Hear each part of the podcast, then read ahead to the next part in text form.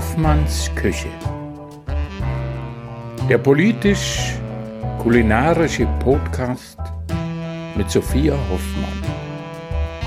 Live und in Farbe aus Berlin-Friedrichshain, aus der Küche von Sophia Hoffmann. Großartige Gäste, köstliches Essen und spannende Gespräche.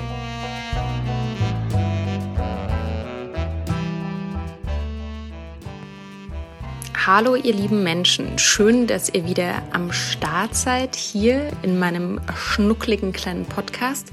Ich habe heute mal eine Bitte an euch. Ich habe im Moment so ein bisschen das Gefühl, dass Hoffmanns Küche mein bestgehütetes Geheimnis ist. Also was ich damit sagen will, ähm, wir könnten noch ein bisschen mehr HörerInnen vertragen. Ähm, ich merke gerade so ein bisschen, ich habe ja meinen ersten Podcast Vegan Queens 2017 angefangen. Bis 2019 habe ich den gemacht. Das war eine Erweiterung von meinem zweiten Kochbuch Vegan Queens. Und da gab es einfach noch weniger Podcasts und da war es irgendwie einfacher, mehr Menschen für so kulinarische Themen zu erreichen. Ich freue mich natürlich mega, dass es so viel zu dem Thema gibt, aber ich würde mich auch total freuen, wenn noch mehr hier bei uns zuhören würden. Wir, das sind ähm, meine wunderbare Produzentin Serin Katib, die ihr vielleicht auch von Social Media als Serin to go, das ist ihr Handle auf Instagram, kennt, äh, die auch einen gleichnamigen Blog betreibt, auch eine ganz tolle Frau. Und wir machen das, weil wir sehr große Lust auf dieses Projekt haben, aber natürlich ist es auch mit einer Arbeit verbunden und wir würden uns einfach voll freuen, wenn das noch mehr Menschen mitbekommen würden. Das bedeutet, wenn euch der Podcast gefällt, teilt ihn doch gerne auch mal in eurem sozialen Umfeld, gebt uns eine Bewertung auf iTunes, ähm, followt uns auf Spotify, gebt uns Feedback, was wir vielleicht noch anders machen können. Wir würden uns wirklich freuen, wenn ihr uns ein bisschen weiterempfehlt und uns ein bisschen Liebe schenkt. So, und mit der Liebe geht's auch gleich weiter. Äh, ich weiß nicht, ob ihr meine letzte, äh, letzte Folge gehört habt. Da hatte ich den wunderbaren Peter Duran zu Gast. Das ist der Betreiber von Isla Coffee, wo ich die letzten zwei Jahre als Köchin gearbeitet habe. Und heute geht's weiter mit Nina Petersen. Und Nina ist meine Gründungspartnerin bei Happer unserem Restaurant, was wir immer noch planen, was wir aufgrund der Pandemie immer noch nach hinten verschieben müssen. Und Nina und ich ähm, haben uns zum Glück gefunden. Wir sprechen in der heutigen Folge darüber, was wir eigentlich zusammen vorhaben. Ich habe die Freude, sie euch auch einfach mal vorstellen zu dürfen. Der Mensch, mit dem ich mir vorstellen kann, sowas umzusetzen. Es wird spannend. Und Nina ist außerdem auch Mama von einer kleinen Tochter, spricht auch ein bisschen drüber, wie das für sie aktuell aktuell während Corona ist. Und ähm, ja, wir geben die Hoffnung nicht auf, dass es äh, dieses Jahr noch losgehen kann. Und das wollen wir euch natürlich jetzt ein bisschen detaillierter erzählen. Viel Spaß mit der heutigen Folge.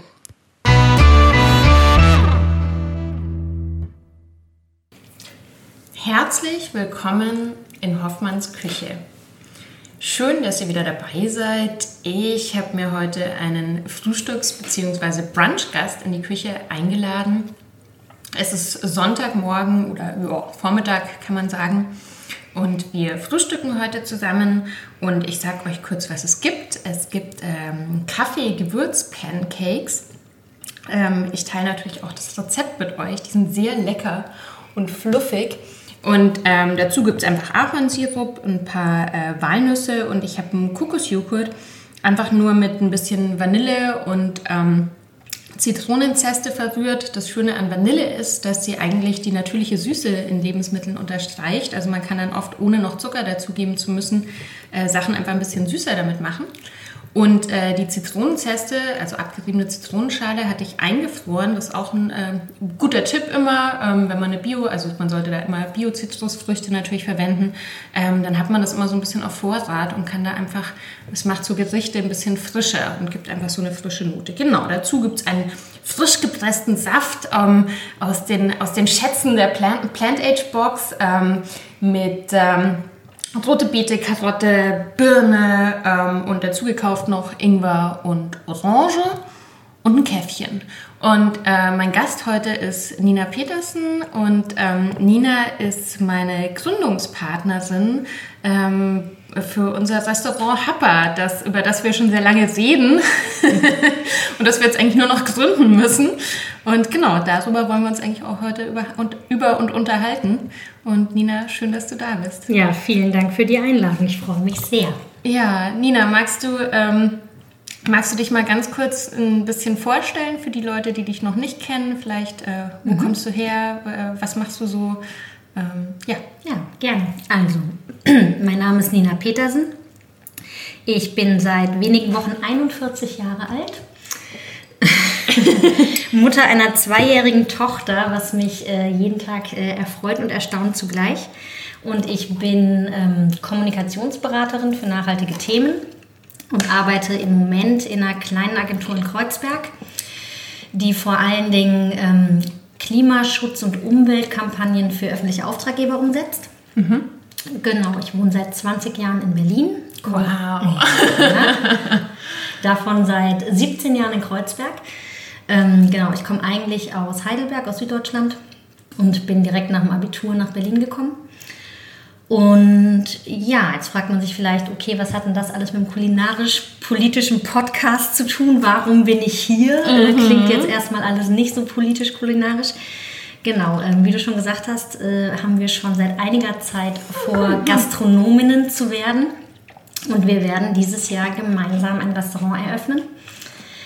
Und ja, ich habe mein Herz schon sehr früh an die Gastro verloren. Ich bin sehr früh von zu Hause ausgezogen, ähm, mit 17 kurz vorm Abitur und habe, um mir meinen Lebensunterhalt zu verdienen, schon früh in der Gastro gearbeitet. Und das hat mir immer wahnsinnig Spaß gemacht und habe das dann auch in Berlin gemacht. Also ich bin offiziell zum Studieren hierher gekommen. Du hast ja dein Studium auch äh, durchgezogen, ne? Das, das erste nicht, das zweite Jahr, genau. Immerhin. Immerhin, aber ich habe äh, mehr am Tresen gestanden als äh, sozusagen für die Klausuren gebüffelt. Und ja, ich habe ähm, festgestellt, dass mir das eigentlich viel mehr Spaß macht als meine Tätigkeit als PR-Beraterin. Und ähm, deswegen vor fünf Jahren bei einem Jobcoaching, bei dem es darum ging, herauszufinden, was man denn so wirklich in seinem Leben machen will und was die Tätigkeiten sind, die einem wirklich Freude bereiten, herausgefunden, dass ich eben ein Restaurant haben möchte. Für mich war das super überraschend, als ich das mein, meinem Umfeld erzählt habe, haben alle gesagt, so ist doch klar. Bei dir geht es auch immer nur um Essen und um Gastro. Ich fand es war voll die Erkenntnis, für alle anderen war es irgendwie so völlig selbstverständlich. Genau. So war das. Genau, und damit du jetzt mal zwei Bissen von den äh, Pancakes essen darfst, kann ich jetzt mal so äh, kurz meinen Teil der Love Story erzählen. Vielleicht, ähm, wie es, äh, ja genau, du darfst ja natürlich noch dein, deine Version erzählen, aber wie es vielleicht auch ein bisschen dazu gekommen ist, ähm, dass wir beschlossen haben, das zu zweit zu machen. Also, ähm, wo fange ich an? Genau, also bei mir war das auch so ein Prozess irgendwie über die letzten Jahre, die äh, wirklich zu der Idee zu kommen, ein Restaurant zu eröffnen.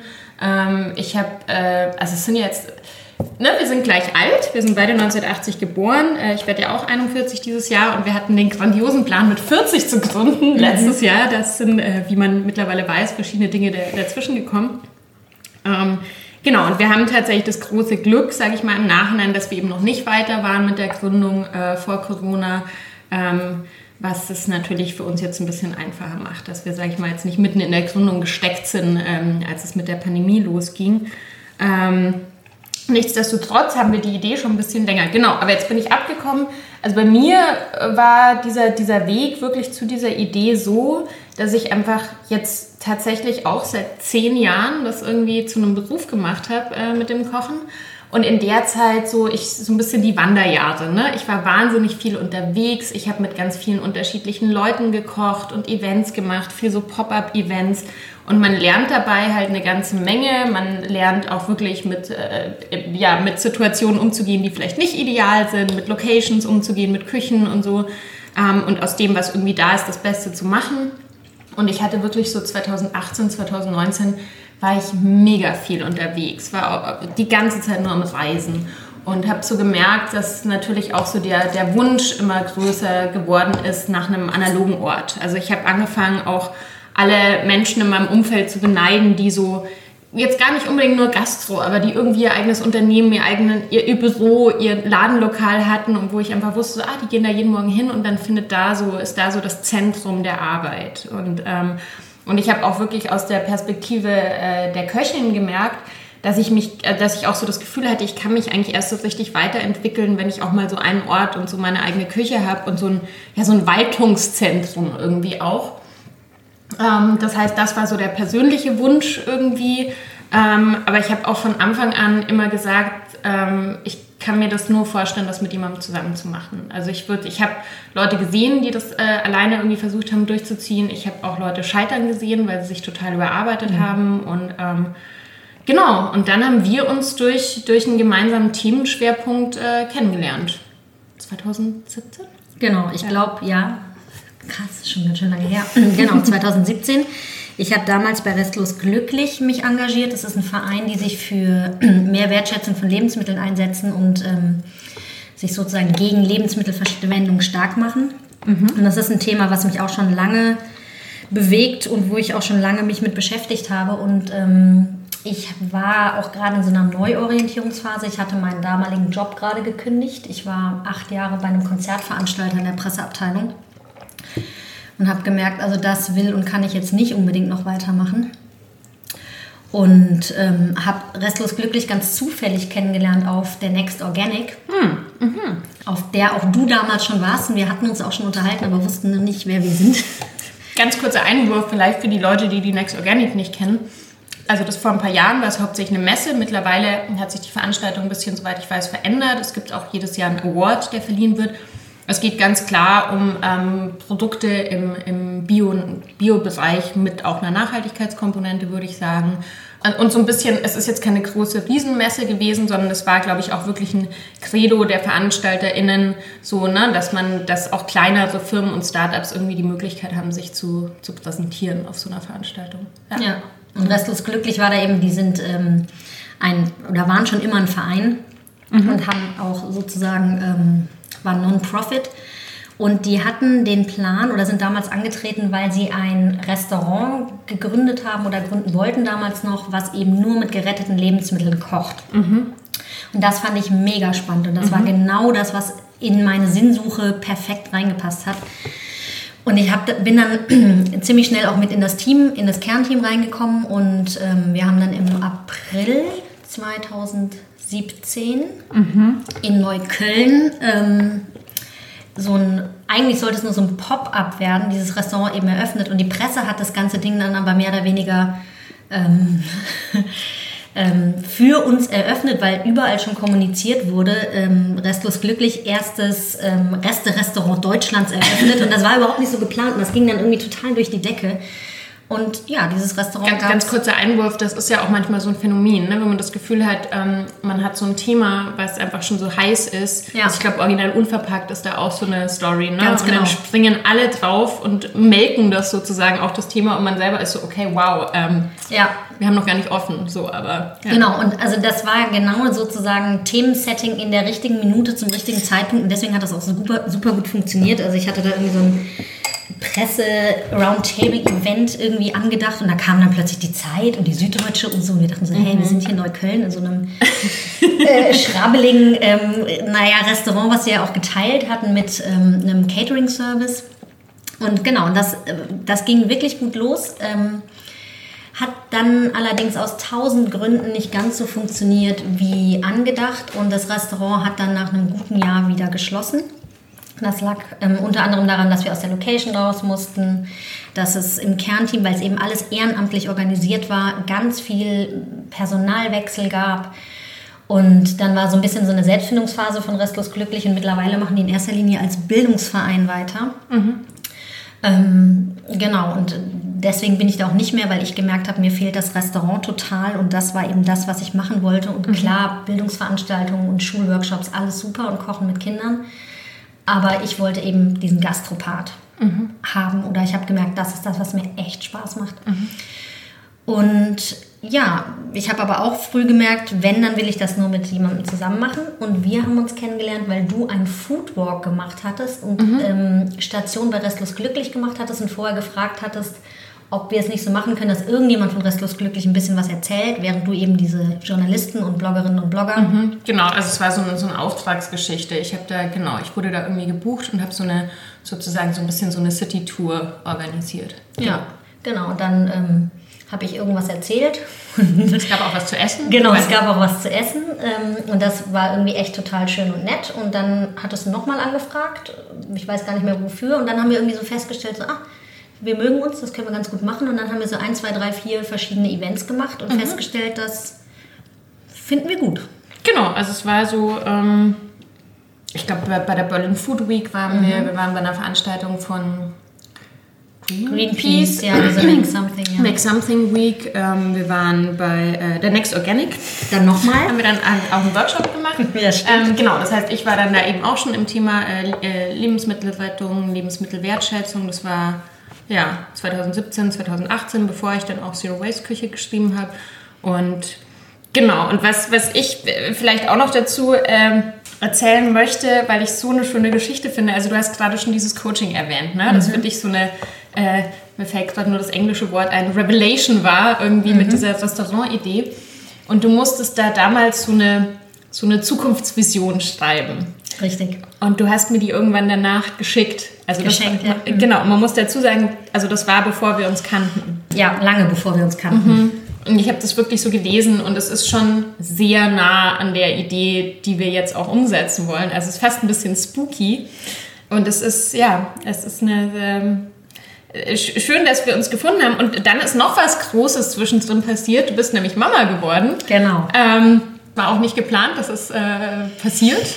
Ja und nein. Also das war ein bisschen genauso also, wie diese Zukunftsvision mit diesem Restaurant. Also wir, in diesem Coaching sollten wir eben am Ende des Coachings Stimmt. eine Zukunftsvision schreiben und wir sollten den 26. April 2046 beschreiben. Mhm. Und wir sollten das Erste, was uns eben einfällt, runterschreiben. Das habe ich gemacht, aber für mich war das genauso wie Ach, klar, ich wünsche mir ein buntes Einhorn zu Weihnachten. Also ich habe das geschrieben, weil das sozusagen so aus mir rauspurzelte, aber ich habe mhm. in dem Moment, in dem ich es geschrieben habe, null daran geglaubt. Ja. Und das ist eben diese Vision eines nachhaltigen Restaurants, was ich gemeinsam mit einer Geschäftspartnerin gegründet habe, was sich sehr viel um Lebensmittelwertschätzung dreht, um ähm, ja, lokal, regional, saisonal, bio, ähm, direkte Vermarktung mit Landwirtschaft und so weiter und so fort. Und in dieser Vision hatte ich auch zwei Kinder. Mhm. Ähm, und äh, bei mir ist es tatsächlich so, dass ähm, das mit den Kindern genauso unwahrscheinlich war wie mit äh, dem Restaurant, dem Einhorn. Denn ja, also ich hatte eigentlich nicht vorgehabt, so Spätmutter zu werden, aber es hat sehr lange nicht geklappt. Und du hast, hast lang versucht, Mama zu werden, ne? Und genau, sechs Jahre, bis uns dann die Ärzte irgendwann gesagt haben, das wird bei uns nichts werden, das können wir uns total abschminken. Und wir hatten da auch dann schon alles, was man so an medizinischer Unterstützung äh, nehmen kann, gemacht. Und dann hatte ich diesen Wunsch total an den Nagel gehängt. Und wir waren sozusagen gerade dabei zu beschließen, let's do this, wir gründen. Und ich glaube, bei unserem zweiten Treffen äh, sagte ich dir dann so, ich glaube, wir müssen die Gründung verschieben, denn. Genau, das hurra, war so Anfang 2018 oder so. Ne? Genau, hurra. Ich bin ganz überraschend und äh, gegen jeglichen ärztlichen äh, gegen, gegen jegliche ärztliche Aussage tatsächlich schwanger mit mhm. 38. Mhm. Und ähm, ich habe mir vor unserem Gespräch diese Zukunftsvision jetzt auch gestern nochmal durchgelesen. und ich bin wirklich so in schallendes Gelächter ausgebrochen, weil ernsthaft, also wie gesagt, als ich das geschrieben habe, war das reine Fantasie. Mhm. Und naja, bis 2046 ist es nicht mehr so lang. In der Zukunftsvision steht, dass es da das Restaurant schon seit fünf Jahren gibt. Mhm. Sprich, wir müssen dieses Jahr einfach gründen. Mhm. So ist es. Ja, krass. Also, ähm, naja, aber bis 2046, da hätten wir jetzt schon noch ein bisschen Zeit. Äh, nee, nicht 46, 26. Ach so, ich war schon so, wow, nee, 2046, nee, nee. nee, das der Eintritt ins Rentenalter. Nee, nee, nee, nee, nee 2026, entschuldige. Bin ich schon froh, wenn wir so lange durchhalten. 26. April 2026, so rum was. Ja.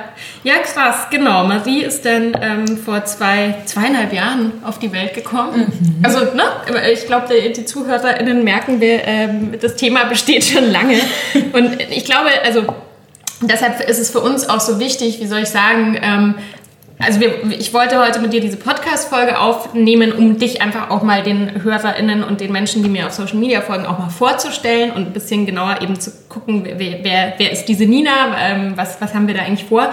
Aber wir merken natürlich, es ist für uns auch total wichtig, diese Idee so am Leben zu halten und so ein bisschen die Moral hochzuhalten, weil das letzte Jahr... Ähm, ist einfach nicht so viel passiert, wie wir uns äh, erhofft hatten. Mhm. Und ähm, vielleicht in dem Kontext auch nicht ganz unwesentlich. Also, ne, du bist Mama, du bist berufstätig, äh, du hattest monatelang äh, keine Kinderbetreuung und hast dann natürlich diese Doppelbelastung erfahren, mit der ganz viele äh, Eltern zu kämpfen hatten. Und das war auch wirklich heavy. Und ähm, Genau, deshalb äh, ist da auch nicht viel weitergegangen. Und vielleicht ganz kurz, um, um die Brücke zu schlagen, also wir sind jetzt gerade so bei Frühjahr 2021, wollen wir ähm, weitermachen jetzt. Ähm, mhm. Aber für alle, die immer wieder fragen, also wir haben noch keine Location oder so, ne? Weil so, das hätte jetzt auch überhaupt keinen Sinn gemacht. Ich finde es gerade, also es ist gerade noch nicht planbar, es ist noch immer Lockdown, also ähm, genau. Und wir haben ja, müssen ja beide auch irgendwie, äh, ja, unsere Lebenskosten irgendwie, also ne, man muss schon mit einer gewissen Sicherheit, finde ich, auch äh, planen und genau. Genau, äh, es ist ja auch momentan noch so, es haben ja alle Restaurants noch geschlossen. Ich finde es gerade auch mental ein bisschen schwierig, sich schon so in diese Öffnungssituation gedanklich mhm. reinzubegeben. Deswegen, wie du gerade schon völlig sagtest, also sowas wie Location jetzt schon denken und suchen, das fühlt sich für mich völlig fern noch an. Also nicht in wahnsinniger Ferne, aber mhm. momentan macht das einfach gar keinen Sinn.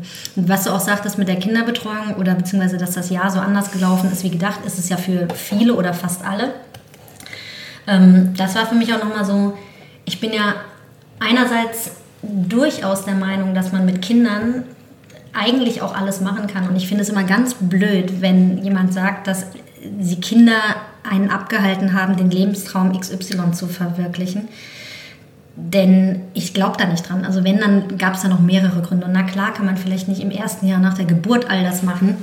Mhm. Und na klar äh, läuft es vielleicht auch anders, als man geplant hat. Ne? Denn Kinder sind nun mal nicht so planbar in ihren mhm. Aktivitäten. Aber ich habe schon auch gemerkt, dass diese fehlende Kinderbetreuung und dieses generell, ich meine, das ist keiner von uns hat jemals eine Pandemie vorher erlebt. Das hat auch psychisch wahnsinnig viel mit mir gemacht. Und mhm. ich hatte null Ressourcen und null Energie, noch irgendwas anderes zu machen, außer meinen Job halbwegs hinzukriegen, mein Haushalt, meine Familie, mein Kind und das war's. Und deswegen also diese Pläne, die man da hatte, von wegen, naja, dann schreibt man halt abends noch ein bisschen am Businessplan weiter. Genau, wir hatten so die Idee, so ein wöchentliches Show fix und mhm. dann den Businessplan schön zu Ende machen. So. Also das ist einfach nicht passiert. Genau, das Jahr. war absolut illusorisch, aber das ist dann eben auch das, was passiert. Das heißt ja nur, dass es alles später losgeht, aber nicht, dass es unmöglich ist. Ja, ja. absolut. Und ähm, und was ich glaube ich, was wirklich unsere, unsere Stärke ist, ähm, dadurch, dass wir zu lange warten müssen, ist, dass wir, glaube ich, uns schon über sehr viele Themen unterhalten haben, die bei vielen Leuten so ein bisschen durchrutschen. Ne? Also wir haben, und das finde ich auch noch eine schöne Geschichte, die ich auch gerne noch unbedingt äh, erwähnen möchte, weil das war für mich auch und für dich, glaube ich, auch so ganz klar der Punkt, wo auch klar war, das wird funktionieren mit uns beiden. Wir haben eine Reise zusammen mhm. gemacht das war im Sommer 2018 mhm. ähm, und das war einerseits eine Pressereise. Ich habe da für das Anderswo-Magazin einen Reisebericht drüber geschrieben. Ähm, das gibt es auch, muss mal gucken, ob es das online gibt. Ich wollte es immer mal auf meiner Webseite stellen. Okay, ähm, wir waren in ähm, Kopenhagen und in Malmö zusammen äh, in Skandinavien und, ähm, und haben da also schon auch mit dem Hinblick auf ähm, uns besonders nachhaltige Konzepte, Gastrokonzepte anzuschauen und natürlich auch beide Städte, also gerade Malmö sich auch so als Nachhaltigkeitsstadt irgendwie etabliert. Und das war einerseits einfach eine wahnsinnig schöne Reise, weil wir unglaublich warm, also es war eigentlich schon eine Hitzewelle, ne? die mhm, hatten ja. ähm, sehr heißes Wetter auch äh, für Schweden. Wir haben sehr gut gegessen, wir haben einfach uns, es war wahnsinnig inspirierend einfach. Und es war das erste Mal, dass wir so länger aufeinander geklebt sind. Du hattest schon ganz schön Babybauch, nämlich das auch. Stimmt.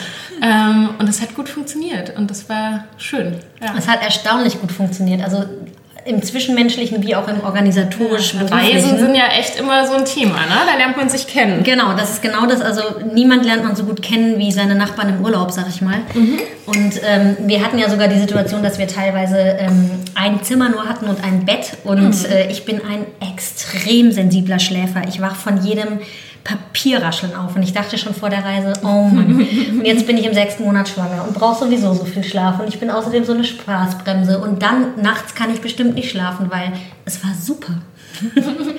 du schläfst wie ein Stein, ich konnte daneben schlafen, war alles toll und wir haben wirklich, oh Gott, haben wir gut gegessen. Das war toll. Ja, also wir, ich glaube, wir haben echt so viel mitgenommen von, mhm. von dieser Reise.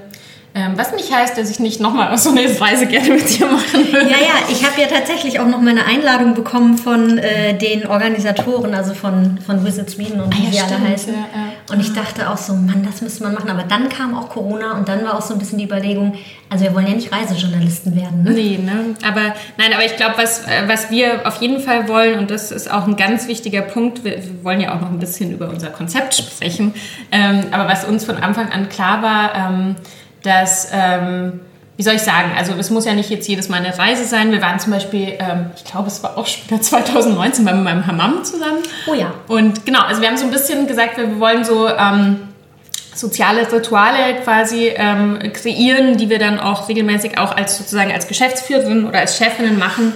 Ähm, so Self-Care, ähm, aber auch so Kommunikation, ne? dass mhm. man einfach weiß, das ist so der eine Moment in der Woche oder das eine Mal im Monat, dass ja. wir so auf uns schauen oder dass wir auch die Zeit haben, wirklich über Sachen zu sprechen. Ich glaube, wir haben beide ähm, im Kontext mit Gastro und auch mit anderen Jobs, man lernt ja auch in anderen Jobs unheimlich viel, die Erfahrung gemacht, was eben passiert, wenn man ähm, nicht äh, auf sich, also ne, so dieser Nachhaltigkeitsgedanke eben auch auf die soziale Komponente übertragen und vor allem auf sich selber. Und das ja. ist ja was, was ganz viele Leute nicht berücksichtigen bei der Gründung, sei es indem sie sich äh, kein Gehalt mit berechnen oder ähm, zu wenig äh, Erholungszeiten gönnen. Und ich glaube, uns ist beiden bewusst, dass das anstrengend wird. Äh, da machen wir uns keine falschen äh, Illusionen.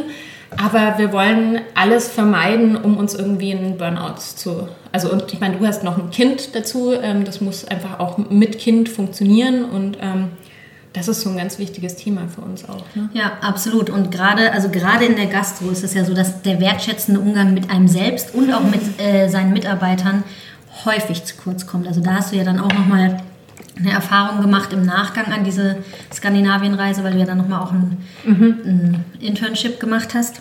Aber auch ne, mit, ähm, wie du gerade sagtest, auch mit Kind. Ich bin einfach der Meinung, und das bist du auch, und deswegen passt das auch so gut, dass man es auch anders machen kann. Mhm. Man muss in der Küche nicht schreien und man muss in der Gastro sich nicht bis an den Rande der, der Belastbarkeit arbeiten. Na klar wird es anstrengend und na mhm. klar, mhm. gerade in der Gründungsphase hat man da auch wirklich, wirklich wahrscheinlich keine Netflix-Abende zu Hause. Mhm. Aber trotzdem glaube ich, dass man das anders denken und anders aufziehen kann. Ja, genau. Und das ist, glaube ich, unsere größte Challenge. Ähm, das halt auch wirtschaftlich äh, rentabel umzusetzen.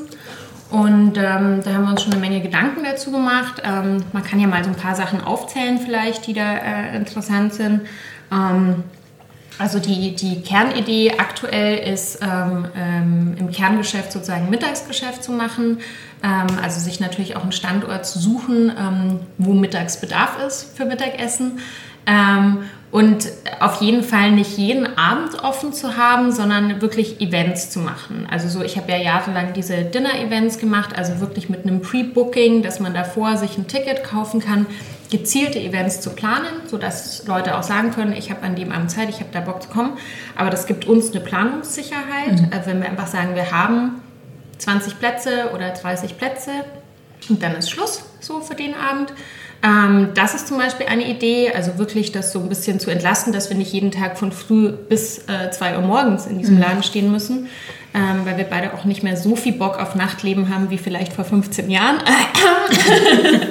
kann man mhm. so sagen, ne? Absolut. Ähm, und, und die Idee der Mehrfachnutzung finden wir beide auch sehr spannend. Also da gibt es ähm, ganz tolle Konzepte, verlinke ich euch auch in den Show Notes. In München gibt es da ähm, von Banana Leaf, die machen ähm, vegane Catering, also so Pop-Up-Events und Caterings und mieten sich ein, das ist in München, und haben auch ein, ähm, eine Plattform geschaffen, wo sich Leute finden können zu so Mehrfachnutzungen. Und ich glaube, dass das ist gerade was in Städten, wo die Mieten sehr hoch sind, was, was sicherlich noch mehr kommen wird. Also würde zum Beispiel bedeuten, wenn wir sagen, wir wollen am Wochenende sowieso nicht aufhaben, dass dann vielleicht jemand ähm, sich findet, der da Brunch Samstag, Sonntag macht. Der genau. muss natürlich ordentlich sein und äh, mit dem muss man gut auskommen, aber. Na klar, und das muss auch ein bisschen zum eigenen Wertekatalog passen. Also es wird ja. jetzt ja nicht irgendwie All-American Diner-mäßig sein. Ja. Aber das finde ich, also zum einen haben wir recht früh auch gesagt, wir wollen sowieso gerne eigentlich nur eine Fünf-Tage-Woche und gar nicht eine Sieben-Tage-Woche und von mhm. früh bis spät.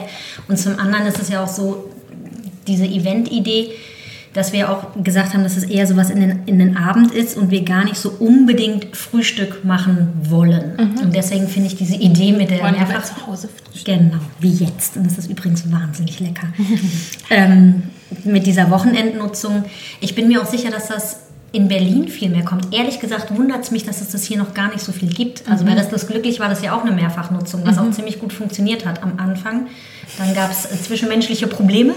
Ähm, aber mich wundert das wirklich, dass das hier so wenig gemacht wird. Mhm. Also ich glaube, ich glaube, dass das wirklich was ist, was noch stärker kommen wird. Ähm, es ist noch nicht ganz, also das habe ich äh, eben da von, von ähm, denen in München mitbekommen. Es gibt natürlich noch so Grauzonenbereiche, auch mit irgendwie Versicherungen, äh, gesetzlichen Geschichten und so. Aber da wird gerade viel versucht, das auch äh, klarer mhm. zu regeln. Ne? Ähm, aber ich denke, ja, wie soll ich sagen? Ich glaube, ähm, dass die, die, größte Krux ist ja immer bei einer Gastronomie die Wirtschaftlichkeit. Ne? Und du musst halt äh, deine Kosten zahlen, deine Miete, deinen Strom, deine Lebensmittel und so weiter. Und ähm, ich glaube, wir kommen gleich noch auf das, was es überhaupt zu essen geben soll. Das ist auch ganz wichtig. Aber eben diese, diese, diese, diese Rechnung zu schaffen, dass wir sozusagen durch eine Mehrfachnutzung, durch äh, gezielte Events mit einer besseren Planbarkeit, ähm, wir können uns auch vorstellen, dass äh, es gibt auch die Idee, das abendweise zu vermieten zum Beispiel.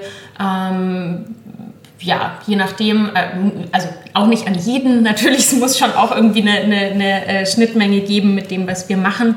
Ähm, genau, aber da so ein bisschen, ähm, ja, so ein bisschen diese, diese ich glaube, mein größter Horror ist so die 24-7-Vorstellung. Ähm, und das hast du ja. auch schon gesagt mit der Fünf-Tage-Woche. Ähm, optimal wäre eine Vier-Tage-Woche, aber wir wollen ja mal mit einer Fünf-Tage-Woche anfangen. Nein, aber ich habe ich hab auch festgestellt, ich habe ja 2019 ähm, ultra viel ähm, bei Isla Coffee gearbeitet, plus äh, meine, meine ganzen Selbstständigkeitsprojekte äh, gemacht und es war super heftig. Und da habe ich halt einfach auch so gemerkt, also nach vier Tagen muss ich mich eigentlich einen Tag ausruhen. Und ich glaube, sich das auch einzugestehen, äh, Gastro ist eine extrem äh, körperliche Arbeit. Absolut. Und ich habe da auch eine Kollegin, die ist einfach 15 Jahre älter als ich. Klar, die steckt das anders weg, weißt du? Älter? Die, du meinst jünger? Jünger, jünger, sorry. Ja, genau. Ja, die, ähm, ja, andersrum macht es keinen Sinn. Genau, und, und sich das eben auch einzugestehen, zu sagen, ja, ich bin halt jetzt irgendwie 40 und ich kann nicht mehr so äh, runterdrücken wie mit 25, aber ich brauche halt Ruhepausen und ich muss zwischendurch mal Yoga machen, ähm, um das auch leisten zu können und das auch so ein bisschen anzupassen. Ja. ja. also man kann das nicht mehr, aber man will das ja auch nicht mehr. Ne? Also ähm, ich, ich, bin mir ganz sicher, dass ich die, diese Tresenschichten, die ich dann nachts auch hatte in diesem Jazzclub, in dem ich lange gearbeitet habe, das würde ich sicherlich körperlich jetzt nicht mehr wegstecken, ganz bestimmt. Mhm. Aber ich hätte auch gar keinen Bock mehr drauf. Mhm. Das muss einfach nicht sein. Ja. Und bei, bei einem Mittagstischgeschäft ähm, oder wo der Fokus eben drauf liegt, muss das auch nicht sein. Mhm.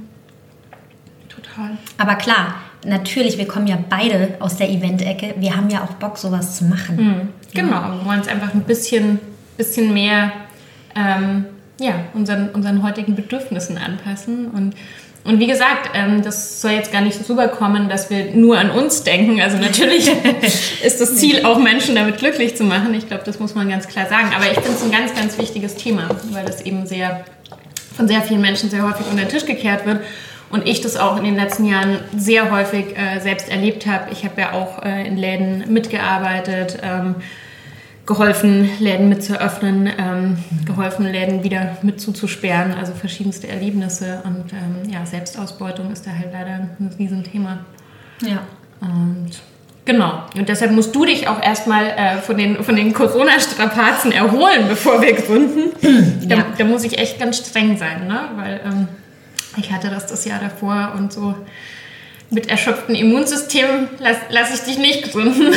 nee, nee, deswegen haben wir uns ja sowieso gesagt, ab Mai geht es weiter. Ja, ja. Und bis dahin ähm, machen wir unsere jetzigen Sachen und unsere jetzigen Jobs. Ja, ja. Und ich glaube aber auch, dass das dann echt der super Zeitpunkt ist. Ich, vorgestern oder vor drei Tagen war so ein super frühlingshafter Tag hier in Berlin. Mhm. Also es waren plötzlich 10 Grad, was für Januar ja überraschend warm ist. Und ich war spazieren und habe echt gemerkt, also alle Leute wollen schon so unbedingt wieder raus mhm. und vermissen auch dieses draußen konsumieren, draußen sitzen, draußen zu frühstücken, zu essen, wie auch immer. Und ich bin mir sicher, wenn der Mai kommt, wollen alle so dolle das, was sie jetzt die ganze Zeit vermisst haben, dass ich wirklich fest davon überzeugt bin, dann geht es auch los bei uns. Mhm.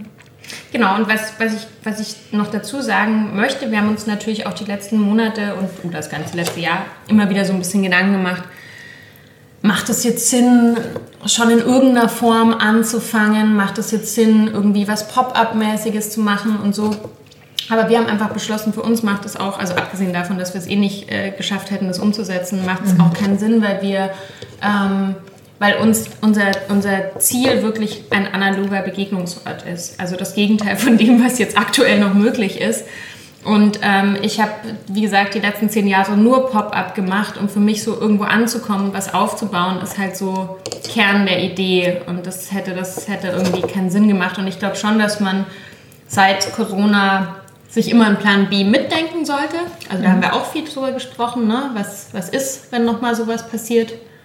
Ja, und wie Macht kann man Takeaway oder genau, wie kann man Takeaway eben so gestalten, dass es trotzdem nachhaltig ist, dass es trotzdem auch so ist, dass vielleicht zu uns gekommen wird und wir nicht unbedingt einen Lieferservice mit bedienen müssen oder aufbauen müssen. Ja. Und sicherlich wird man das mitdenken müssen, aber wie du schon sagtest, wir wollen ja einen Ort haben und einen Ort schaffen und ein, wir wollen ja Gastgeber sein. Ja, Gastgeberinnen. Ja, richtig. Ja, ja. ja. genau. Und ähm, wir haben jetzt noch gar nicht so viel darüber gesprochen, wie, wie dieser Ort sein soll. Ähm, ist auch ganz lustig, weil wir ähm, äh, an unsere befreundeten Grafiker sind eigentlich schon seit Monaten mal äh, Moods schicken sollten, mhm. damit die uns äh, ein endgültiges Logo ähm, entwickelt. Ähm, aber ich glaube, im Kopf gibt es schon so, so lustige Bilder, wie dieser Ort so ein bisschen sein soll. Und ähm, ja, also ich bin vielleicht noch zum Namen. Ich war so froh, dass du den Namen magst. Also Happa ist ja wirklich, ist ja wirklich aus so einer äh, was heißt so einer Schnapsidee, aber ich habe eigentlich, als ich vor zehn Jahren angefangen habe, irgendwie über Essen zu bloggen, tauchte das immer wieder so auf, Happa, Happa, Happa und das ist halt so Kindersprache, ne? Und aber irgendwie im Deutschen jeder weiß, was gemeint ist. Aber ich finde es auch einfach ein schönes Wort. Ich mag gern Vokale und es hat irgendwann was Warmes so mit den A's und was Lustiges auch so ein bisschen. Und ich glaube, es ist auch international äh, ja, verständlich. Und ich war sehr happy, dass du gesagt hast, ja, finde ich auch gut. Ja, es war ja erst sozusagen nur, die, nur der Übergangstitel für deine Facharbeit. Mhm. Und ähm, ich hatte das meinem Mann erzählt oder gesagt und er meinte so, ist doch voll toll, ist doch schon euer Restaurantname. Und ich dachte, ja, warum eigentlich nicht? Und genau, ja. das ist es jetzt. Ja. Und ich finde, es beschreibt sehr kurz, sehr genau, worum es geht. Ja, Essen. Also es ist ja auch was Essentielles. Happa, happa, muss man irgendwie jeden Tag machen. Und genau, meine Facharbeit, also ich habe ja äh, 2018, 2019 ähm, Biogourmet Club in Köln die äh, Weiterbildung zur Fach, Fachfrau für Biogourmet-Ernährung äh, absolviert und da musste man eine Facharbeit schreiben. Und da habe ich sozusagen schon mal das Konzept für unser Restaurant geschrieben, praktischerweise. Oder wir haben es zusammengeschrieben eigentlich. Darf man das so sagen? Nee, doch. Wir haben es ja. Also weil ich die Facharbeit abgegeben habe. Ja, wir haben es zusammen konzipiert. Ja. Genau. Und eigentlich spätestens zu dem, also vielleicht um es auch nochmal auf den Punkt zu bringen, zu dem Zeitpunkt stand dann auch irgendwie äh, das Thema Bio auch fest. Äh, was du vorhin schon gesagt hast, so was dir bei Restlos Glücklich über dem Restaurant gefallen hat, also aus geretteten Lebensmitteln, ich glaube, es wird sowas dazwischen. Ne? Also mhm. wir werden, es gibt äh, durchaus den Ansatz mit, ähm, mit ähm, ja, wie soll man sagen, ähm, Organisationen oder, oder AnbieterInnen zu, zu arbeiten, die eben Lebensmittel retten, also sowas wie äh, Querfeld oder so in Berlin, die ähm, ja auch nur, glaube ich, also meines Wissens nur biozertifizierte Lebensmittel. Ja. Also es ist ein sehr komplexes Thema. Wir, ähm, ich laber mich, ich rede mich um Kopf und Kragen, aber ähm, genau, wir werden nicht nur aus geretteten Lebensmitteln kochen, aber wir werden versuchen, so viel Lebensmittel, die vielleicht so nicht in den Handel kommen, zu verwerten oder eben zu bekommen, die, also ich kann jetzt noch nicht alle Namen nennen, ne? wir sind ja auch noch gerade sehr in der Recherche, ähm, äh, aber die sozusagen, die schon irgendwie äh, zu reif sind oder zu unkonventionell. Also es wird sicherlich ein ganz wichtiger Teil sein, die geretteten Lebensmittel. Genau, der zweite wichtige Teil sagt das ja auch schon, also Bio ist für uns äh, ein Muss mhm. und absolut, äh, ja, nicht zu diskutieren. Ja. Deswegen wollen wir eben auch ein, eine Biozertifizierung für das Restaurant haben, denn im Zuge deiner Weiterbildung ging es auch sehr viel um Biozertifizierung und was vielleicht einige nicht wissen, es ist tatsächlich in Deutschland so, dass man eigentlich Bio nur äh, kommunizieren darf, wenn man auch zertifiziert ist und sprich sich hat prüfen lassen. Also wenn man ähm, auf seine Speisekarte schreibt, dass das Rührei aus Bio-Eiern ist, müsste man die Bio-Eier eigentlich auch zertifiziert haben. Ich glaube, in Berlin hat das, hat das so gut wie niemand oder ganz wenige leider nur. Ganz viele wissen es auch gar nicht. Genau, ich wusste es auch übrigens mhm. nicht, bevor du dich damit nicht so auseinandergesetzt hast. Mhm. Und ähm, das ist für uns wirklich auch ein wichtiger Punkt. Also zum einen da Aufklärung auch zu betreiben mhm. und äh, das auch zu kommunizieren, aber auch diese Biozertifizierung vielleicht so ein bisschen jüngerem Publikum auch attraktiver zu machen, denn wir haben dann auch so ein bisschen geschaut, wer hat denn eine Biozertifizierung und es gibt da immer noch so diese sehr traditionellen äh, Vollwert-Restaurants, die auch in der Kommunikation und in der Außenwirkung jetzt nicht so, sagen wir mal, Instagram-tauglich sind. Mhm. Und das ist auf jeden Fall der zweite Punkt, der uns wirklich wichtig ist. Genau, und was man da vielleicht noch hinzufügen kann, ähm, also klar, weil manche sich vielleicht jetzt fragen, hä, wieso, also ne, das nicht verstehen, wieso man dann als Restaurant eben eine Zertifizierung braucht, aber da geht es ja wirklich um wie soll man sagen, wenn ich jetzt im Bioladen gehe ähm, und da ist ein Biosiegel drauf, dann kann ich sicher sein, dass dieses Produkt unter gewissen, also zumindest unter den EU-Bio-Richtlinien äh, produziert wurde. Äh, es gibt dann noch die Verbände, äh, Demeter Bioland und so weiter, die noch strengere Auflagen haben. Aber wenn ich jetzt in ein Restaurant gehe und da schreibt jemand auf die Karte, unsere Eier sind äh, aus Bio, äh, äh, unsere, unsere Eier sind aus Biohaltung, dann habe ich eigentlich keine Garantie dafür. Und die Biozertifizierung in der Gastronomie gibt dir die Garantie, weil dann wird es quasi kontrolliert. Und ich merke halt mittlerweile auch als, als Gast oder als Konsumentin, wenn ich in, in einen Laden gehe, kaufe ich eigentlich nur Bio-Lebensmittel. Ähm, ja. Ich möchte diese Sicherheit auch, wenn ich wo essen gehe. Und ich merke auch oft, dass wenn ich wo essen gehe und nicht genau nachvollziehen kann, ähm, wo die Lebensmittel eigentlich herkommen, finde ich es halt auch nicht so geil. Und im Grunde andersrum gesprochen, eigentlich sollte Bio das Normal sein.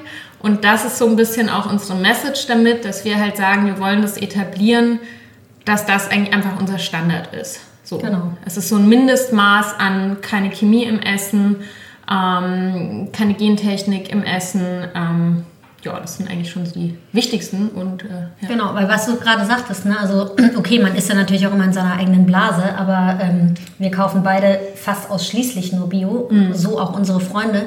Und im Restaurant macht man dann sich aber irgendwie keine Gedanken. Und, genau, freut ähm, sich, dass es billig ist. Genau, und hinterfragt sich und bestellt es einfach. Und das ist tatsächlich was, was mir dann auch erst aufgefallen ist. Total. Und, und wie gesagt, es... Ähm, es ist auch spannend, weil zum Beispiel in Skandinavien, ähm, also auch auf unserer Reise, also in skandinavischen Ländern wie äh, Dänemark, Schweden, ist es viel etablierter, ja. dass Restaurants äh, eine Biozertifizierung haben, ähm, also viel normaler.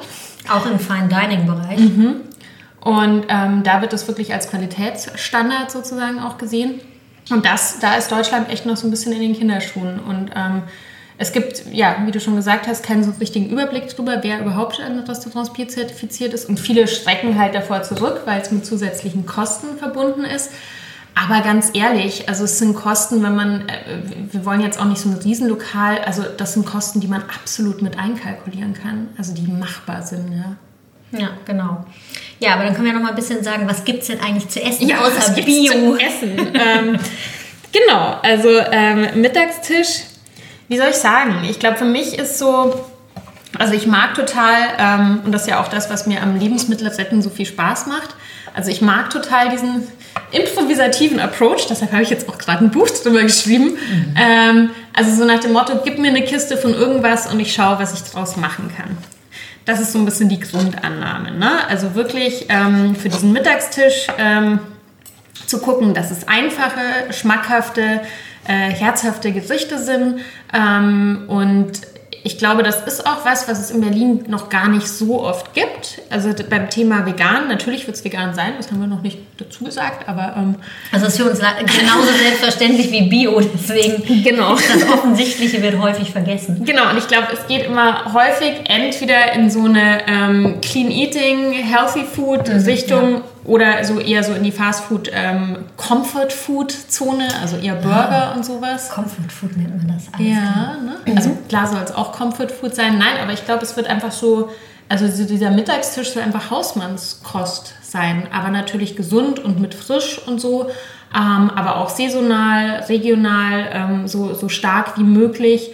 Ähm, und es wird einfach keine feste Karte geben, sondern ja. es wird, je nachdem, was hergeht, wird es halt ein paar Mittagsgerichte geben, Suppen, ähm, was Süßes.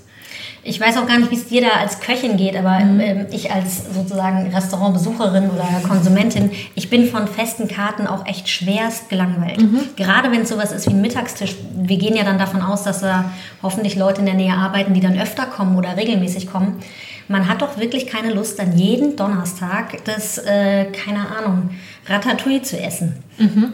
Wobei das ja tatsächlich so eine, sowas wie so ein Wochenstandard oder so, das finde ich ja schon ganz geil, aber das ist ja noch keine feste Karte. Genau, ja. Ne? Also das ist zum Beispiel was, und ich finde ja auch, man darf sich immer, wenn man sich von jemandem inspirieren lässt, äh, darf man das auch ruhig äh, dazu sagen. Also ich habe, ich war 2019 in Graz ähm, habe da eine Lesung gemacht äh, mit meinem Buch Zero Waste Küche und da war ich bei Das Gramm oder Das Dekagramm heißen die, äh, mhm. Unverpacktladen in Graz. Mhm. Die haben, glaube ich, mittlerweile zwei Filialen und in einem ist auch ein Café.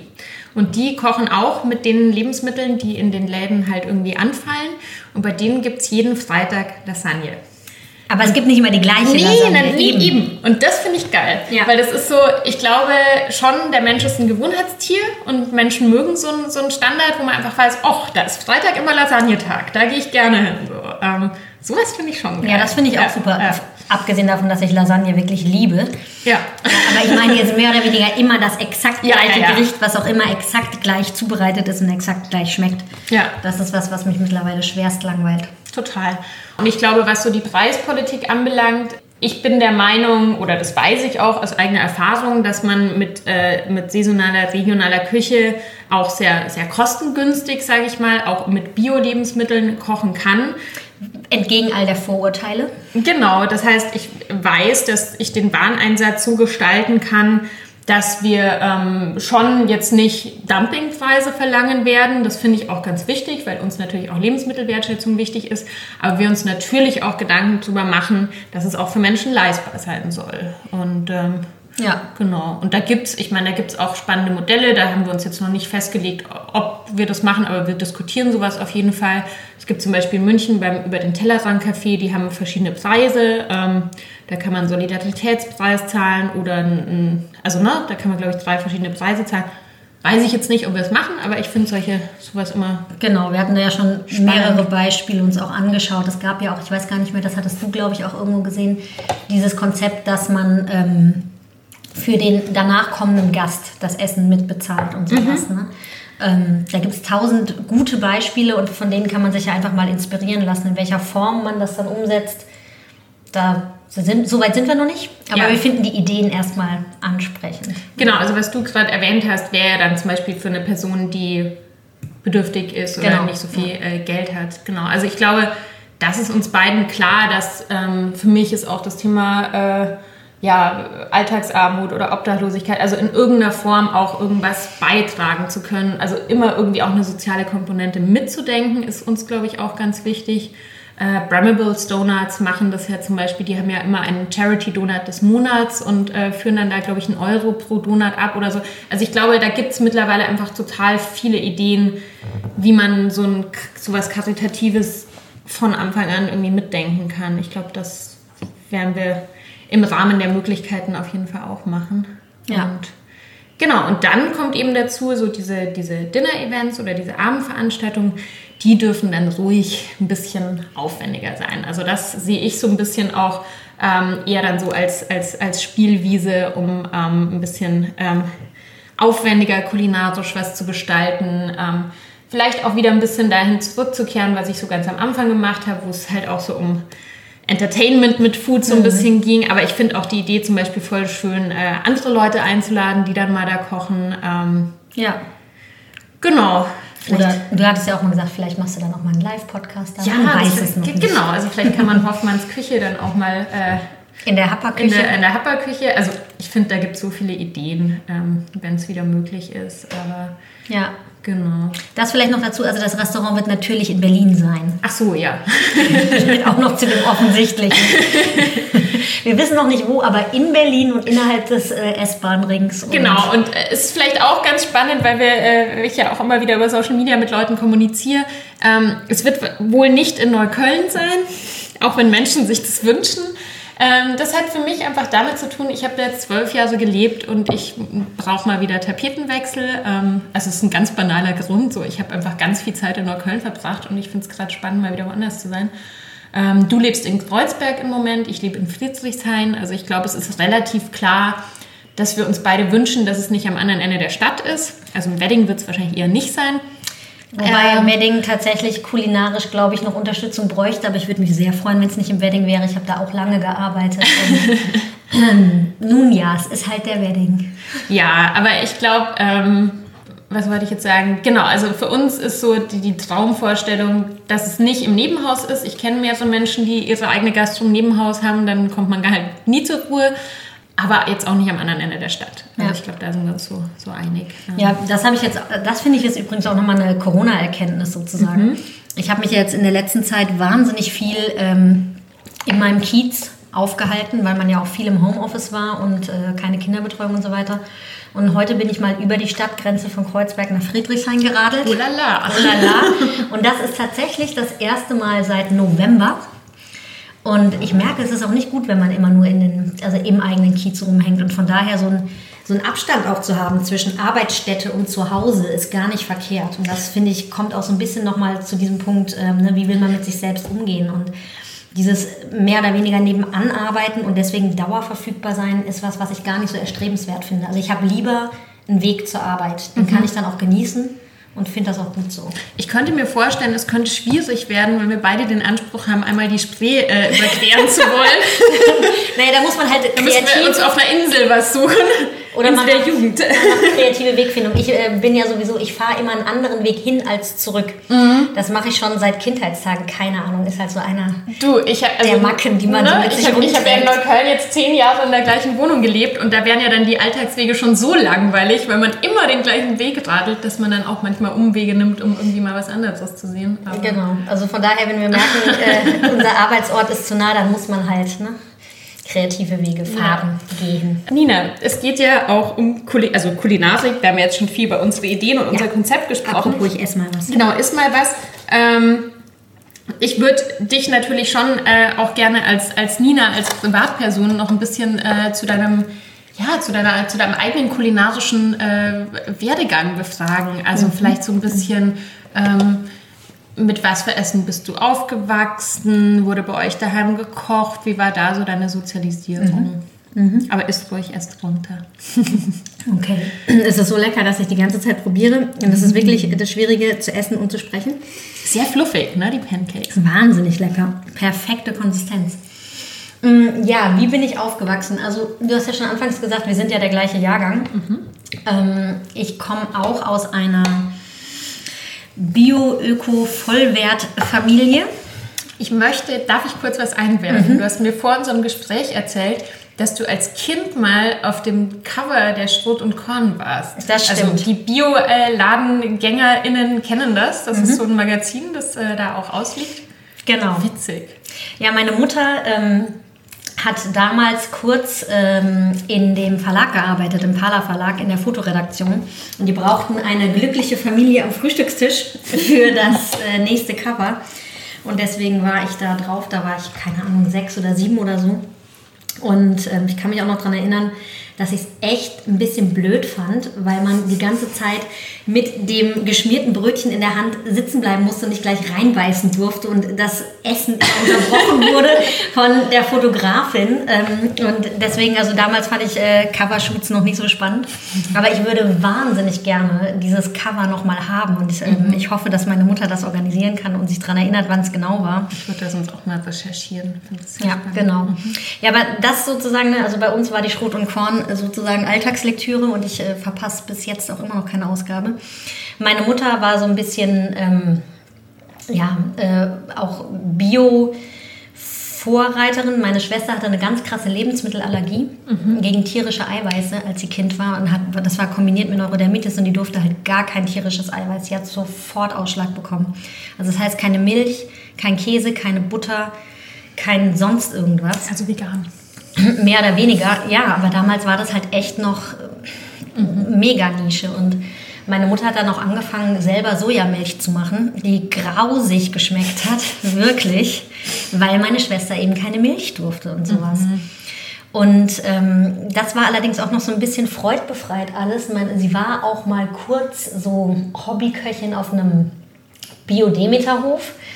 Und bei uns in der Kindheit gab es halt immer irgendwelche Grünkernbratlinge, rote Beete und als Kind konnte ich das noch nicht so besonders äh, wertschätzen. Und wir haben jedes Mal, wenn wir bei meinem Vater waren, gesagt, oh Papa, bitte koch doch irgendwas aus der Tüte. So Ravioli oder Miracoli oder so. Und bitte mach irgendwas, was nicht nach Erde schmeckt. Oh. Ja. Mittlerweile muss ich sagen, liebe ich rote Beete und glücklicherweise meine kleine Tochter auch. Sie hat mich letztens gefragt, ob sie bitte noch mehr von der Rohkost haben darf. Wow. Da habe ich kurz gedacht, so, das muss ich aufnehmen, das glaubt mir keiner. Genau, aber das ist sozusagen, da komme ich so ein bisschen her und ich dachte eigentlich immer, dass meine Mutter so die ähm, ja auch Resteverwerterin und so war, aber das stimmt gar nicht. Rückblickend ist mir aufgefallen, dass mein Vater, der auch sehr viel kocht und sehr gut kocht, allerdings so sehr traditionell, fleischlassig, Braten, Soße, Knödel, Rotkohl. Mhm. Ähm, der ist eigentlich derjenige, der dann die Schalen wieder verwendet und daraus Gemüsebrühe macht oder eben auch aus dem Spargel dann aus den Schalen nochmal irgendwie ein Süppchen. Meine Mutter macht das gar nicht und sie ist leider dann auch ein bisschen zwischenzeitlich, als meine beiden anderen Schwestern kamen, zu, zur Bofrostmutter geworden, was mhm. ich ein bisschen mhm. schade fand. Aber genau, da komme ich so ein bisschen her. Ich war auch kurzfristig auf der Waldorfschule. Ähm, was aber ganz toll war, denn da hatten wir einen Schulgarten mhm. und da haben wir ganz viel angebaut und es gab immer eine Klasse, die für die anderen gekocht hat und ich bin wirklich schon auch aufgewachsen mit Menschen, die um mich herum gekocht haben, weil meine Großeltern auch viel gekocht haben und ich habe eigentlich schon auch immer mitbekommen, Essen heißt, man bereitet selbiges vorher zu. Und in der Waldorfschule dann eben auch, man erntet es vorher. Mhm. Das und, ist schon cool, wenn man das als Kind so. Ja, und ähm, jedes Kind hatte da auch eine Pflanze oder sozusagen musste sich um was kümmern. Ich hatte blöderweise den Quittenbaum, das fand ich total doof. ja. Weil man mit dem nicht so viel machen konnte wie jetzt irgendwie mit dem ja, Karottenfeld oder so. Genau.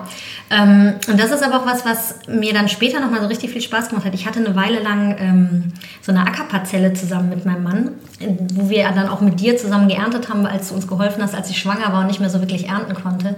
Und das macht mir echt riesig Spaß. Und mhm. so ein ganz kleiner Traum wäre auch noch, dass wir für unser Restaurant irgendwie so eine kleine Kombi schaffen, dass wir einen Teil unserer Lebensmittel auch selbst anbauen. Na klar, mhm. es ist ein Riesenaufwand und man muss dafür auch erstmal Fläche haben. Man muss ja auch nicht gleich mit einer ganzen Ackerparzelle anfangen. Aber das, finde ich, macht echt nochmal auch einen Unterschied so in der Wahrnehmung für Wertschätzung, mhm. wenn man eben wirklich sich auch darum gekümmert hat und das aus der Erde holt. Total. Also das genau, das war auch im Sommer 2018, ne, habe ich da habe ich da ein bisschen mitgeholfen und das war so toll. Also es hat einfach auch so Spaß gemacht. Es macht so, also, ne, wir sind, es ist auch sehr Luxus-Ackerparzelle. Wir sind da einmal die Woche raus. Mhm. Und, Aber ein ähm, ganz tolles Projekt, wirklich. Ja, äh, äh, wie heißt es nochmal? Bauerngarten. Bauerngarten, ja. Und da, das ja. auch in den Shownotes. Ja. ja, da lernt man halt wirklich, ähm, wie man was anbaut, wann. Also man bekommt da sozusagen auch gleichzeitig so einen kleinen Workshop. Und ähm, das ist auch alles Demeter zertifiziert. Und ähm, ist auch ein wirklich total interessanter Bauer, der das eben macht, mit diesen Bauerngartenleuten zusammen.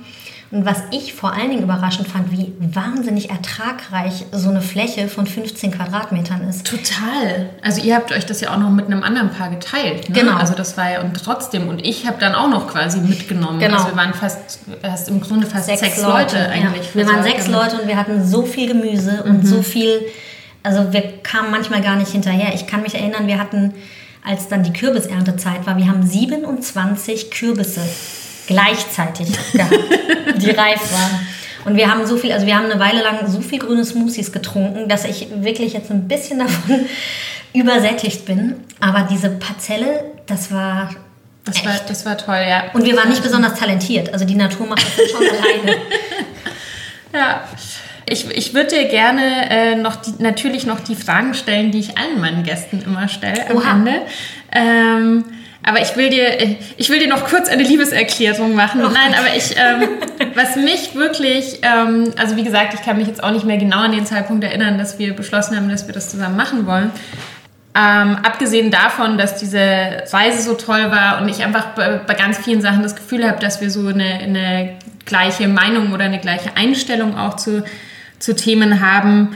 Wir haben auch eine sehr ähnliche Dynamik irgendwie so. Also, ne, so Vorstellungen, wie wir wollen, dass Dinge irgendwie umgesetzt. Also, wir haben auch eine Vorstellung von irgendwie, wie, wie Service sein soll und ähm, solche Sachen.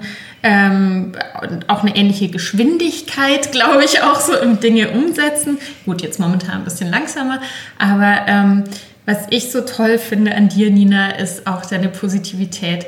Und ähm, wirklich.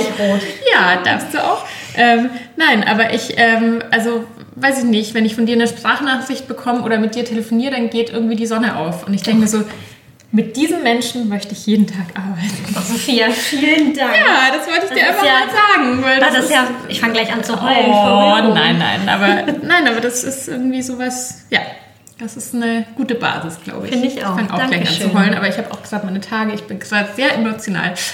So, ich stelle dir noch die drei Fragen. Mhm. Ähm, ganz banal, ähm, was war dein Lieblingsessen als Kind? Hahaha. das äh, hat sich sehr geändert. Als Kind habe ich es geliebt. Das musste ich übrigens auch in meinem Vorstellungsgespräch an der Waldorfschule angeben und das äh, kam nicht so gut an. Ähm, Kassler von meiner Oma. Mittlerweile esse ich ja schon sehr lange kein Fleisch mehr, aber Omas Kassler war für mich der Hammer. Was gab's sie- da dazu? Da gab es Kraut? Was ist denn bei Kassler? Ich kenne das gar Ach, was da klassischerweise dazu kommt, kann ich ja gar nicht sagen. Aber bei ihr gab es dann immer Kohlrabi-Gemüse und Kartoffeln dazu. Aha, ja. Und das fand ich wahnsinnig lecker. und Opas Tomatenbrote. Tomatenbrote. Einfach mit Tomate draus. Mhm. Genau, der hatte Tomaten im Garten, die hat er selber geerntet und ähm, die haben irgendwie besonders geschmeckt. Und das ist ja eigentlich bis heute, ne? Frisches Brot mit, mit guter Tomate ist, ja. ist der Hammer. Ja, Ja. Was ist dein Lieblingsessen heute, falls du es irgendwie eingrenzen kannst? Oh, wie? Nur eine Sache sagen? Oh Gott, schwierig. zwei sagen. Ähm, ja, was ist mein Lieblingsessen heute? Finde ich total schwierig. Brot. Ich bin totaler Brotliebhaber. Mhm. Ähm, leider muss ich gestehen, dass ich nicht um die Butter rumkomme. Ich, das ist vielleicht mein, sozusagen mein ökologisch schlechtes Gewissen. Brot, also frisch gebackenes Brot mit richtig dick Butter drauf und Salz, finde ich fantastisch. Brauche ich fast nichts anderes dazu. Und ja, ich liebe Kuchen. So ein Glück, dass ich noch einen Kuchen im Kühlschrank habe für dich. Ich freue mich Ähm, so. Äh, Es gibt jetzt gleich, weil du hattest ja Geburtstag vor kurzem und ich habe dir eine Tiramisu-Torte versprochen, muss ich jetzt noch kurz eine Werbeeinschaltung machen. Das Rezept ist nämlich vom wunderbaren äh, Surtam Göpp ähm, aus seiner Italian Vegan Masterclass, die ich auch sehr empfehlen kann. Ich habe ja auch bald eine neue Masterclass. Egal, ver verlinke ich euch in den Shownotes. Auf jeden Fall ist diese Tiramisu-Torte komplett vegane eine Tiramisu-Torte natürlich irgendwie der Knaller.